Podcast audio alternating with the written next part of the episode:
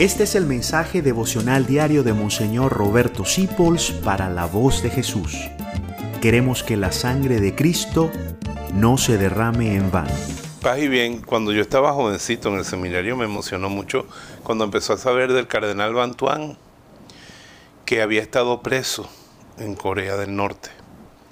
Y ese hombre santo estuvo en silencio durante años Solamente escuchaba a lo lejos escuchar las campanas de su catedral.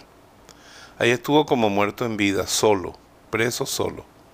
Y en la soledad celebraba la misa con una gotica de vino que se llevó para la prisión como si fuera un remedio para el estómago y con una boronita de pan cuando le tocaba pan. Y ese hombre santo le enseñaba a cantar canciones en latín a los, a los que lo custodiaban, canciones eh, europeas para ellos, y así lo ayudaban en su fe. Y, fue tan maltratado, tan humillado, por, por a veces estamos en una situación política como la que vivió el cardenal Bantuán, que es totalmente contraria y opresiva. Pero yo recuerdo un cardenal, don Marcelo González, que me formó a mí en Toledo, que decía que los regímenes opresivos pueden oprimirnos por fuera todo lo que quieran, pero nunca nos pueden oprimir por dentro. Y si vivimos bajo el trauma de una dictadura, de un momento difícil, de una opresión social.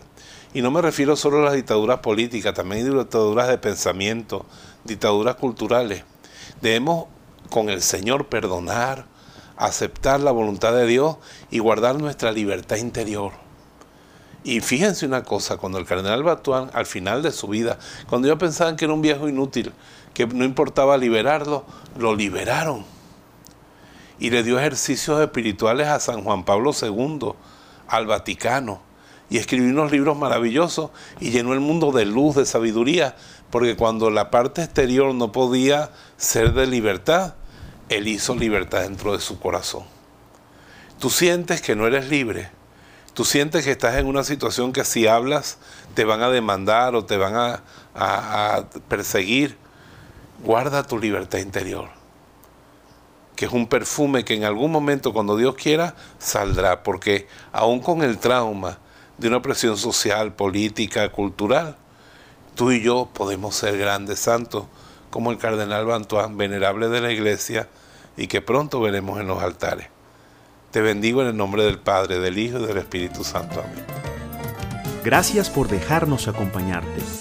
Descubre más acerca de la voz de Jesús visitando www.lavozdejesús.org.be. Dios te bendiga rica y abundantemente.